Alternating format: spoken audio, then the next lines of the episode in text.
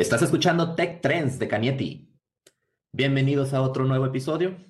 Su servidor, Jorge Antonio Partida. Mucho gusto de que sigan aquí con nosotros. Y hoy me acompaña un, un colega acá de, de, IBM que está ayudando al desarrollo de este podcast, Juan Salvador Vargas. ¿Cómo estás? Muy bien. ¿Y tú, Jorge?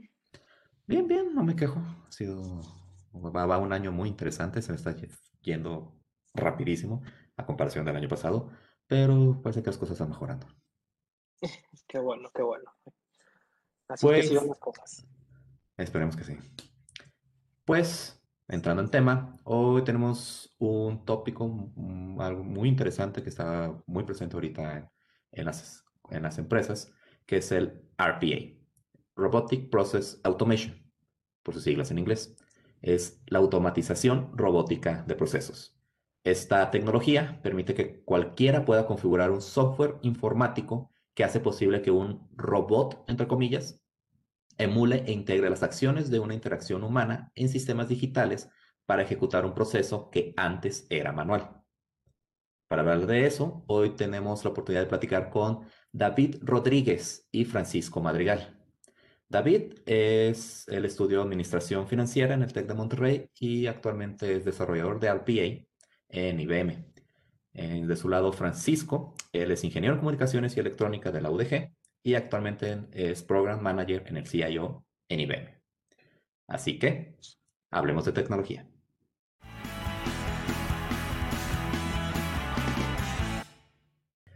David, Francisco, gracias por regalarnos un poco de su tiempo. Dígame, ¿cómo están?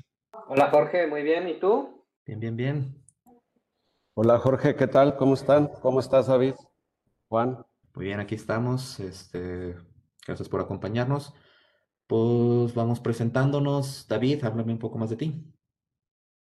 ¿Qué tal, Jorge? Sí, este, bueno, yo estudié administración financiera, como mencionaste, y este, durante mis siete años en IBM estuve en, en el área de finanzas, este, metiendo eh, entradas en en el sistema contable, viendo contratos, pero siempre me ha interesado la tecnología y eso ha hecho que en mis últimos tres años de carrera he ido transicionando a volverme un desarrollador de RPA en IBM y por eso es que aquí estoy con ustedes hablando de RPA precisamente.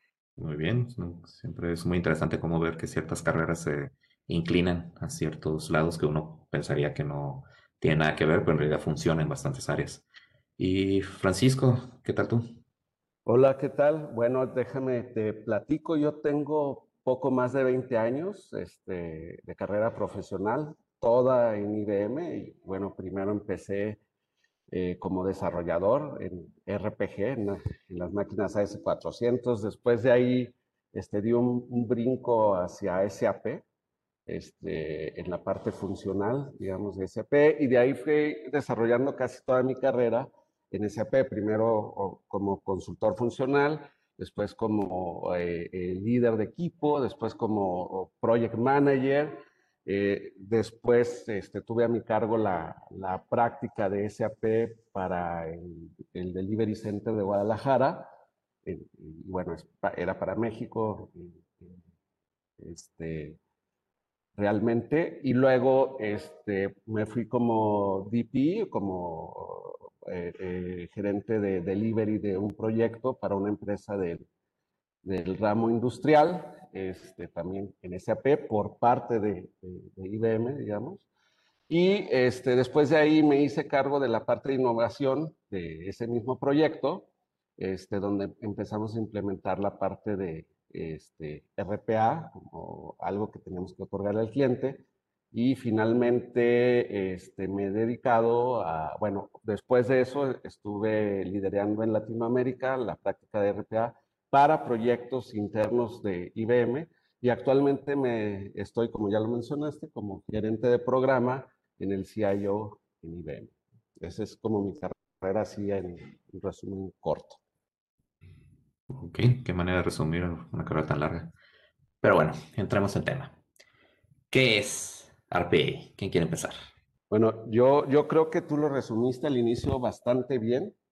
Este, es, RPA es un software que lo que hace es que emula la, la, interacción de un humano ante una computadora, ¿no? Este, a lo mejor por el nombre pudiéramos imaginar que es un, un robot ahí de latón este, picándole a la computadora, pero no, no necesariamente es simplemente un software que emula la actividad humana ante el computador y una de las características principales que tiene eh, este, este software es que es de, de non-code o de low code. O sea, esto quiere decir que es de, de cero código o de muy poco código, ¿no? Lo cual lo hace que sea muy fácil empezar a desarrollar este, aplicaciones o robots con estos softwares. Ahí, este, esa es la definición que yo tengo así a grandes rasgos. No sé, ahí Sí, ahí Francisco, creo que tocas un muy buen punto. Digo, yo que, yo que vengo de una carrera totalmente administrativa, el hecho de llegar y ver un programa, un, este, un, un sistema que me permite codificar o, automatizar algo sin necesidad de, de, aprender un lenguaje complicado como podrían ser C, C++. Eh, de esa manera yo puedo entrar con mi bajo conocimiento en programación y empezar a ver resultados inmediatamente. Entonces creo que, creo que es muy interesante es el RPA porque este software de una manera muy sencilla nos permite a todas las personas hacer código más rápido y más intuitivo. Así lo veo yo también. Súper bien. Muchas gracias, David y Francisco. Eh, y sí, digo, creo que aquí el punto importante o interesante es eso, ¿no? Que, que no se necesita mucho conocimiento o no necesitas tener exactamente como un gran conocimiento de, de hacer código, ¿no? Para poder meterte y sumergirte en el mundo del RPA como ya le dijeron todos. Entonces, eso, eso creo que puede ser, que es lo más llamativo para, para, todos, para todas las personas y sobre todo pues para todos los que nos están escuchando, que sepan que es algo que es sencillo y que da grandes resultados. Y creo que ahí este, algo que está muy interesante es que el hecho de que no se necesita gran conocimiento a la hora de programar, te permite que personas que tengan conocimiento en el, en el área o que conozcan del proceso sean los, los que llevan a cabo el desarrollo. En, en mi caso, yo en, en, el área de finanzas, yo estuve cuatro o cinco años en, en finanzas, aprendí los procesos, aprendí los puntos de los pain points. Y ahora que estoy como desarrollo, eh, desarrollador de RPA, puedo utilizar ese conocimiento que a lo mejor un programador no tendría del proceso porque lo que saben es programar. Y yo tengo, yo puedo este, apalancarme del software que ya te permite no tener tanto conocimiento de, desarrollador, pero este, sí, yo ya tengo el, el conocimiento de, de, lo que tiene, de lo que se requiere en el área o lo que se requiere para, para estos procesos. Entonces, como que ese romper esa barrera de entrada permite que la gente que ya está en un área específica, que ya tiene años de conocimiento en esa área, puede empezar a programar soluciones que a un programador le llevaría muchos años o mucho tiempo entender por qué, el porqué de las cosas. Entonces creo, creo que es una muy gran ventaja de por qué debería una persona aprender RPA. Muy bien. Y ¿Cómo se diferencia el RPA de otras herramientas de automatización empresarial? Bueno, mira, yo, yo creo que ya de alguna forma lo, lo, hemos comentado. Primero es la parte esta de que es, eh, en esencia es de, de, bajo código, ¿no? O, o, de no código. O sea, se requiere muy poca, eh, este, muy pocos conocimientos de desarrollador, ¿no? Pero pues sí tienes que tener algo de nociones. Ahora, el otro tema que para mí es muy importante y algo que la diferencia es que son herramientas que no son disruptivas. ¿Esto qué quiere? O sea, disruptivas me, me, refiero a que, o invasivas más que disruptivas, ¿no? Eh, con esto me refiero a que si tú tienes una, eh, una aplicación empresarial como SAP, Oracle o cualquier otra, que es tu core del negocio, este, si tú quieres hacer algún desarrollo, muchas veces tú le metes mano al SAP o al Oracle o a la que tú tengas ahí y esto conlleva un riesgo, ¿no? Un riesgo de, este, de poder eh, eh, fregar algo ahí, de poder este, romper el código que ya está, algún proceso. Con estas herramientas no, estas herramientas se ejecutan por encima de este, el, software que ya tenemos implementado como nuestro core empresarial y, y, con eso reduces el riesgo de romper alguno de los procesos que ya se tienen implementados en la empresa. Muy bien, gracias Francisco. Y para ustedes, ¿cómo funciona el RPA? ¿Qué nos dirían ustedes o cómo lo describirían? Pues para mí, el, el, yo utilizo Blue Prism, que es el, el, hasta ahora era el RPA que utilizaba IBM. Este, digo, todavía lo seguimos utilizando, más bien este, puede que tengamos un, un pivote ahí hacia otras herramientas también.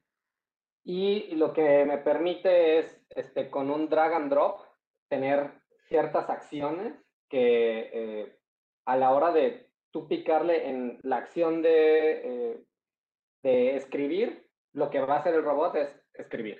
Este, al momento que le pique abrir Excel, lo que va a hacer es abrir Excel. Entonces yo solo tengo que estar este, picando y seleccionando los iconos que representan una acción o una actividad que va a, que va a realizar el robot e irlos acomodando en un proceso, este, sí, en, en el proceso que tiene que seguir de acuerdo a la actividad que estás automatizando. Entonces, si yo tengo que abrir un archivo de Excel, luego extraer una información, luego hacer un cálculo y luego este, ingresarlo en un sistema en, la, web, entonces tengo que acomodar todos esos botoncitos que, con cada una de las acciones que debe de tener, pero lo primero que tengo que hacer es entender el proceso para poder yo nomás este, eh, colocar esos botones en donde deben ir para poder seguir ese proceso.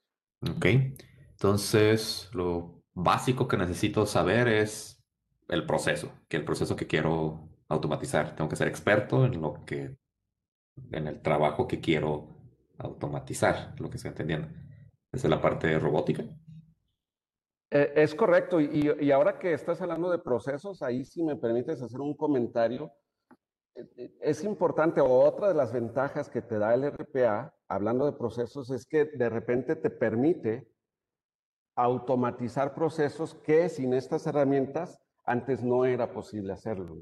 Y esto obviamente este, te da una ventaja competitiva y te da este, este, pues, beneficios este, de productividad, etcétera, ¿no? Entonces es otra de las ventajas que podemos ver aquí ahora que mencionas los procesos. Ok, entonces conocer mi proceso. ¿Qué otro skill tal vez necesite, además de saber lo que estoy haciendo y saber picarle al programa? ¿Qué otros skills, eh, otras habilidades creen que necesita una persona para empezar a desarrollar RPA? Yo los dividiría los, los skills en tres partes, ¿no? Uno, los que son los skills de nicho para alguien que es un desarrollador de RPA. Luego, los skills de valor y ahorita más o menos los describimos. Y después hay skills especializados, ¿no? ¿Y por qué estoy hablando de esto? Porque RPA por sí solo te da muchos beneficios este, en los negocios, en la empresa, etcétera, ¿no? Pero cuando empiezas a combinar el RPA con otras tecnologías u otras prácticas, el, el, beneficio se vuelve más grande. Y no quisiera meterme en ese tema, pero sí me parece importante mencionarlo porque no solo es quedarse con el skill de desarrollo de RPA, sino que este, cuando hablamos de skills de valor, por ejemplo, este, se necesita ya empezar a aprender a, eh, temas de integración de, de, APIs, temas de aplicaciones enterprise como SAP, como Oracle, tener un conocimiento de estos y, al, y a veces con otros este, eh, lenguajes de programación, ¿no? Por ejemplo, este, pudiéramos tener un caso de uso donde un robot lance este, alguna función en una aplicación para la cual se requiera desarrollar un programa en Python que éste haga un este, extracto de datos y, haga una rutina de, Business Analytics, por ejemplo, para extraer un reporte este, que le dé valor a la organización, ¿no? Entonces, esos serían los skills de valor, los skills core, que me los brinqué, pero que yo mencionaría, pues es obviamente los de desarrollo, este, tener eh, conocimientos o, habilidades para resolver problemas de programación, para hacer debugueos, este, conocer cómo opera la plataforma también es importante. Este, eh, procesamiento de datos y de documentos es importante porque luego estas aplicaciones requieren este, procesar datos y documentos. Y, este, y bueno, es, eh, habilidades como en cualquier lenguaje de programación de, desarrollo, perdón, de, de, pruebas, ¿no? Este, metodologías de pruebas. Y luego vienen también skills más especializados, este, que no sé si ahorita, pero más adelante o ya se están empezando a requerir, como son Machine Learning y, um, este, inteligencia artificial, este, habilidades de reporteo y de dashboarding, o de hacer dashboards que den información relevante para la empresa, y, este, temas este, de Big Data, ¿no? O de, o de data mining, por ejemplo, ¿no? Pero esto, pues, eh, sería complementario, ¿no? Eh, los skills eh, core ya los mencioné, pero si se pueden complementar con alguno de estos, pues mucho mejor porque puedes dar soluciones que tengan más valor. Súper bien. Muchas gracias, Francisco. Y ahora, David, te quería preguntar, escuchando lo que nos comentaba Francisco, ¿qué otros ejemplos nos podrías dar tú de este, del uso del RPA? Sí, bueno, este, para mí, que me ha tocado desarrollar y participar en algunos proyectos dentro del área de finanzas, este, lo, lo, que, lo primero que, que necesité para estos casos de uso fue, un, en, en, mi caso, un equipo que estuviera viendo ineficiencias en los procesos. Este, esto podía ser primero traído por, por los usuarios o por, por los mismos eh, financieros, o el, el equipo que levantan la mano y, y, el equipo ya se asoma a ver qué, qué problema hay, o el, los mismos de ese equipo de, de liderazgo para, que están viendo cómo mejorar el proceso, este, lo traen con nosotros, ¿no? Y en este caso, uno de los principales problemas que teníamos era el, el ingresar a una página de IBM que, que tuvieras que ingresar todo lo, toda la información contable y en, en, los días más críticos de, de, un financiero, que son los del cierre de mes. Entonces, el, el, el hacer el login a esa, plataforma, meter toda la información, este, ver, ver que sí, sí queda aprobado y todo, este, nuestro equipo se dio cuenta que podíamos mejorar eso utilizando RPA y nuestro trabajo, nuestro proceso fue cómo hacemos que de un correo nos den la información que se necesita y nosotros ya este, hacemos todo ese proceso manual que hacía el financiero y ya nomás le regresamos en ese mismo correo de este, tu entrada si pasó o no pasó. Entonces, en lugar de que, cada financiero estuviera entrando a la red, saturándola, este, perdiendo valiosos minutos que podrían estar utilizando para actividades más críticas, que es el, el, racionamiento que hay detrás de todas esas transacciones financieras que nos están eh, pidiendo o que quieren, quieren hacer. Más bien, ese tiempo se lo delegan al robot que va a estar 24 horas los, este, los días de, cierre activo este, y ellos se enfocan en, en, lo, en lo que ellos pueden hacer mejor, que es la parte de pensar, la parte creativa, la parte de entender el problema y solucionarlo, y la parte más manual, la parte de, de teclear, de, de, de meterte una página, eso lo hace el robot. Entonces, con, con esto se ahorraban de 5 a 10 minutos por entrada, eh, por entrada de contable, y le, les liberó muchísimo tiempo, que aparte era en un momento muy crítico para ellos. Otro ejemplo que también teníamos eh, dentro de nuestra área fue eh, unas personas que se dedicaban a ver diferencias entre dos sistemas de ventas. Eh, y el, el, al momento que, que tenían que correr los dos reportes, analizarlos, ver las diferencias y sobre eso ir a, a pedir o a, a, corregir uno de, lo, de los dos sistemas, ¿no? Porque siempre tenían diferencias en, en ambos sistemas. Entonces, este, lo que hicimos nosotros fue trabajar en todas las diferencias que, que existían mandarles el reporte ya preanalizado para que el financiero llegara a sus 9 de la mañana en, en Estados Unidos, en Eastern Time, y simplemente tuvieran que hacer las correcciones en el sistema sin tener que, eh, o, digo, pensar cuáles son las correcciones para, para esos dos sistemas y ya ejecutarlas ellos, pero ya sin tener que prehacer todo ese trabajo de identificar las diferencias, eh, tener que eh, correr los reportes y todo. Más bien, ellos llegan a la oficina y ya todo su reporte está preanalizado y ellos ya nomás tienen que hacer el trabajo por el que realmente están generando valor, que es entender el, el, problema. De los problemas que les listamos, entienden cuál fue el problema y lo corrigen en el sistema.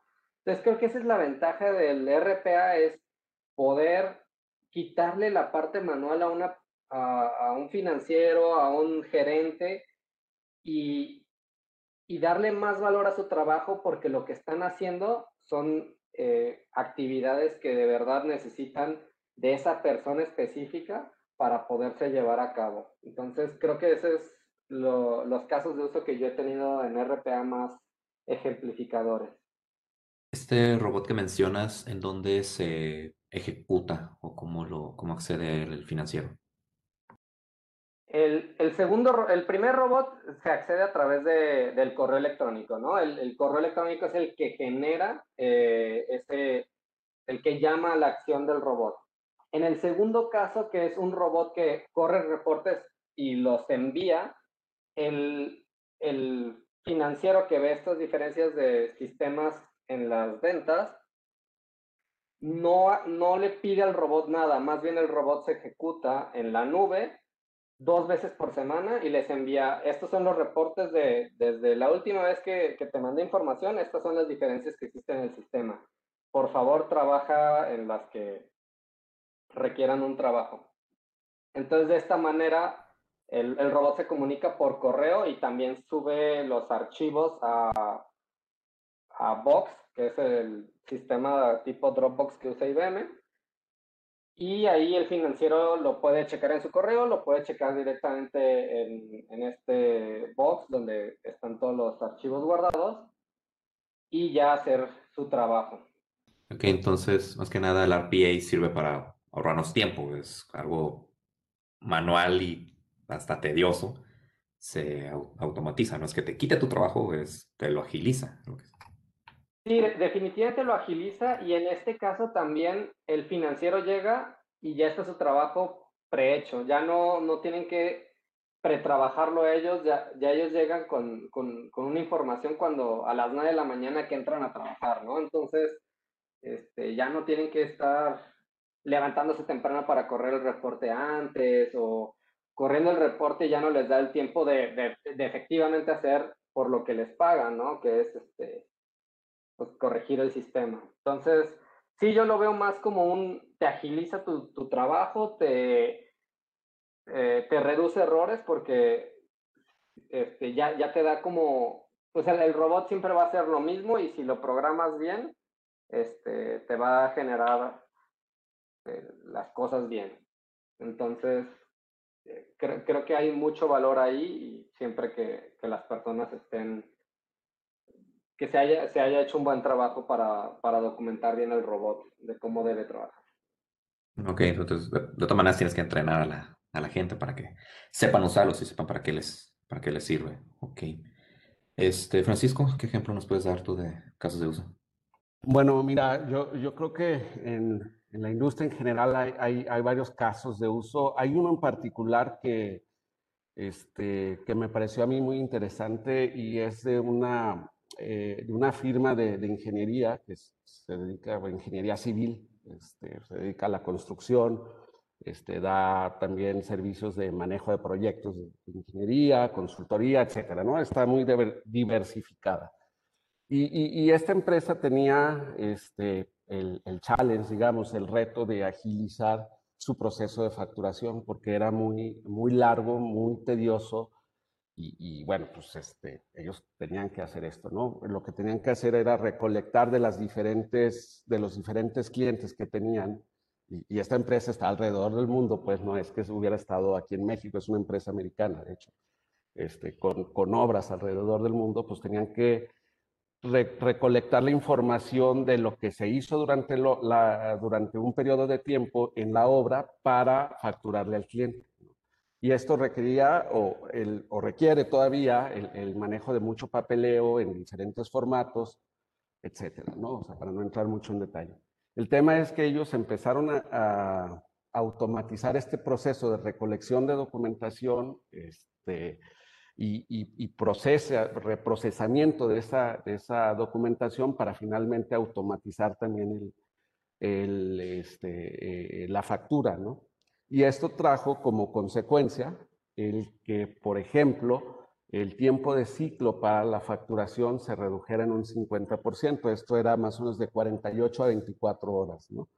Fue uno de los beneficios. Otro de los beneficios también fue el, el, hecho pues de que este, también al estar facturando más rápido esta empresa, este, también le, permitió incrementar de manera significativa su capital de trabajo, porque pues, al facturar más rápido le pagan más rápido y obviamente su, su flujo de efectivo pues, este, eh, se incrementa, ¿no? E, entre otras otras. Además de lo que ya menciona David, ¿no? Pues que esto es más rápido, con menos errores y, este, y permite o permitió a varias personas que estaban en estos procesos este, tan tediosos y manuales, pues enfocarse a otras cosas que le están dando mayor valor a, la, a esta compañía. Por ahí. Mm, ok, entendido. Mm, digamos, bueno, yo creo que no sé mucho de, de, de RPA. ¿Por dónde puedo empezar? O sea, veo que lo primero que necesito es identificar una tarea tediosa una tarea este, manual, una tarea que, que, sea igual, pero que de todas maneras la tengo que hacer. ¿Qué sigue? ¿Qué, ¿Cómo desarrollo un proyecto de, de RPA? ¿Cómo identifico mi problema y cómo lo convierto en una solución con RPA? Eh, bueno, me, voy a adelantar aquí un poquito, David. Obviamente, primero tienes que este, mapear tu proceso, ¿no? Como a lo mejor en cualquier otra solución, ¿no? Tú mapeas tu proceso, identificas cuáles son las partes que, eh, al mapear ese proceso, pues te permite identificar cuáles son las partes que son susceptibles de ser automatizadas, ¿no? Y, y hay ciertas reglas para identificar este, qué, es, qué sí se puede automatizar y qué no. Y, por ejemplo, pues tiene que ser una, una tarea repetitiva de, de alto volumen, que además tenga reglas estructuradas, o sea, que tenga una secuencia lógica, digamos, este, que, y, que se pueda manipular a, través de reglas o de algoritmos, y, este, y bueno, que la, que la aplicación que tú vas a utilizar o el software que tú vas a utilizar eh, soporte el software que tú quieres automatizar, ¿no? Eh, de repente hay, y sobre todo sistemas muy viejos como BMS o pantallas verdes, este, que no son tan fáciles de automatizar o que el software que tú, este, o, no todos los softwares las, las, pueden automatizar porque no tienen esas capacidades, ¿no? Entonces ya una vez que lo, la, has mapeado tu proceso, has visto que sí es factible de automatizar, entonces empiezas a desarrollar tus, tus, diseños, como decía David, o sea, es importantísimo que esté bien documentado el diseño y, bueno, pues ya empiezas a hacer este, tus automatizaciones, ¿no? Ahora, si eres una persona que tiene cero experiencia, que nunca ha usado un, este, un software de estos, pues este, sí es importante también que eh, evalúes cuál de estos softwares puedes utilizar porque, este, y, qué beneficio te va a dar, eh, porque pues pueden llegar a ser eh, licencias muy caras y hay unos que son que tienen menos capacidades, pero que son licencias mucho más baratas, ¿no? Entonces, también hay que entrarle un poquito a ese juego de hacer una evaluación de costo-beneficio y, y, bueno, pues entrenarte este, en, ese, en ese software que tú vayas a utilizar este, es, pues, obviamente lo tienes que hacer, pero es algo que es relativamente rápido y sencillo tomar ese entrenamiento y ese conocimiento. Y bueno, o sea, mientras más softwares o más robots tú desarrolles, pues obviamente tendrás más experiencia y se te hará más fácil, ¿no? Pero yo, yo por ahí lo, lo haría, no sé, este, si hay otra pregunta aquí o un comentario adicional. Mm, ¿Algo que has agregado, David, sobre esto? También una buscadita en Google eh, de RPA y van a salir un montón de tutoriales de diferentes herramientas eh, que, que, pueden ayudar a quien todavía no entiende eh, cómo, cómo hacer, este, cómo, cómo utilizar RPA. Y por la facilidad que platicábamos al principio, yo creo que en pocas horas van a poder ver un, un verdadero fruto de, de, este conocimiento que tal vez no se podría realizar con otro tipo de, de lenguajes de programación que necesitan más código, ¿no? Que, que sí te necesitas meter mucho más a los sistemas para poder, para poder ver a, a, algo, algo tangible, algo que sí te ayude a tu, a tu, a, a tu proceso. Entonces, nomás quería agregar eso. Sí. Yo, ahí hay un tema importante que, que, mencionó David, este, sobre todo lo, de, lo del entrenamiento y lo que hay en, en los diferentes sitios de, de, Internet. Ahora con la pandemia, este, muchos vendors de, de RPAs, muchos proveedores o, o, fabricantes, digamos, este, liberaron cursos de, de forma gratuita de, los softwares que ellos manejan. Esto con el fin de, alentar y de ayudar un poco a las empresas a que desarrollen este tipo de, habilidades y, y, se ayuden un poco ahora durante la pandemia, ¿no? Que, que, la pandemia, aquí como paréntesis, ha sido un catalizador también para que se, se exponga o, o, o, para que haya más, este, más apetito, digamos, en el ámbito empresarial por este, estas soluciones de RPA. Este, pero sí, o sea, hay entrenamientos ahí muy buenos que están a disposición de todo el público. Súper bien, muchas gracias Francisco y David. Y ahora con todos estos comentarios que están haciendo de los beneficios y demás, ¿hacia dónde ven ustedes que va el futuro del RPA? ¿Cómo ven, este, le ven una carrera larga o ven que se va a cambiar de alguna otra manera, se va a transformar o se va a mantener igual? ¿Cómo lo ven ustedes? ¿Qué piensan? ya hace un, unos días estaba leyendo justamente un, informe de una empresa de estas que, que, se dedican a hacer investigación de, de mercado y, y, cómo se ve, no tanto el mercado, sino de las expectativas de crecimiento de las tecnologías. Y ellos lo que, lo que veían o, o lo que estaban este, poniendo sobre la mesa, y es un informe de, diciembre del 2020, es que ellos esperaban antes de la pandemia un crecimiento en RPA al 2022 este, del 30-35%, ¿no? Y con esto están esperando un, un crecimiento del 45-50% más de, de, de, empresas que empiecen a utilizar este, estas tecnologías, ¿no? Entonces, ¿qué quiere decir esto para alguien que se quiere dedicar al RPA? Pues que oportunidades hay un montón, este, todas las empresas están persiguiendo hacer uso de, este software, de, esta práctica, porque más que, ser un software es una práctica, este, porque han visto los beneficios, que ya los ha comentado David muy bien, este, que, se dan a, a, través de estos usos. Entonces, sí hay una fuerte tendencia a que esto siga creciendo en los siguientes años. ¿no? Digo, por lo que yo he visto y por las investigaciones que me ha tocado ver. Sí, creo que es muy fácil este, ver que la tendencia es positiva por lo, lo, palpable que son los beneficios, ¿no? O sea, muy, muy fácilmente este, uno se puede dar cuenta que, pues, ya, ya no, no se utiliza tanto tiempo en un proceso, ya este, eh, el proceso deja de ser un problema y, y, y ahora tienes más tiempo para, para hacer lo que, la razón del proceso, o sea, ya, ya puedo enfocarme a, a todo lo demás, ¿no? Este, yo, en, en, cada área.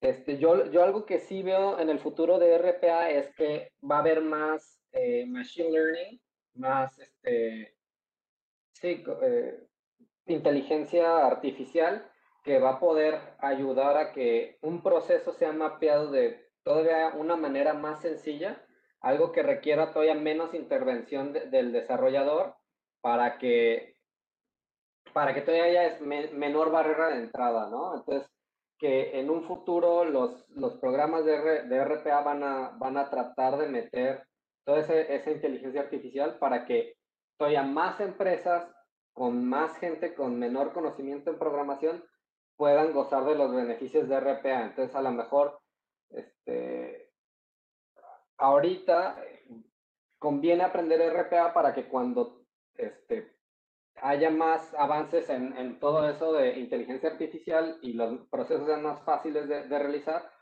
alguien que ya tiene conocimiento previo puede hacer muchos más proyectos con mucho menor tiempo. Entonces todavía va a haber muchísimo mayor avance en, en, los beneficios que va a traer el RPA.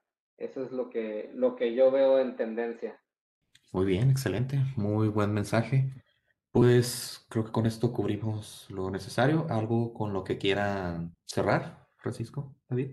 No, pues yo nada más darle las gracias y, bueno, animar a, sobre todo a los jóvenes este, que están empezando en las áreas de IT y, que están en otras áreas también, ¿no? no solo lo de IT, porque lo mencionábamos acá, ¿no? Es, es este, algo que está abierto para todos los, los este, para todos los puestos de trabajo donde haya este, actividades repetitivas, perdón, se puede utilizar, entonces explórenlo este, entiéndanlo y, propongan, ¿no? O sea, propongan esto porque eh, este, cuando ustedes proponen algo o cuando se propone algo a través del uso de nuevas tecnologías, pues esto le da valor a con quien ustedes trabajan y les da valor a ustedes mismos. Entonces, el mensaje sería por ahí, no tengan miedo a temas de automatización, no son, bueno, en este caso a lo mejor no es tan complejo, pero da mucho valor y, pues las ideas van a salir de las gentes que conocen el proceso, como bien lo mencionaba David. Entonces sería por ahí. Yo también los quiero invitar a que, a que de verdad no, no se cierren a, este, a esta tecnología solo porque ustedes no son técnicos o son, tienen un, un, un rol gerencial más arriba del cual ejecuta el proceso.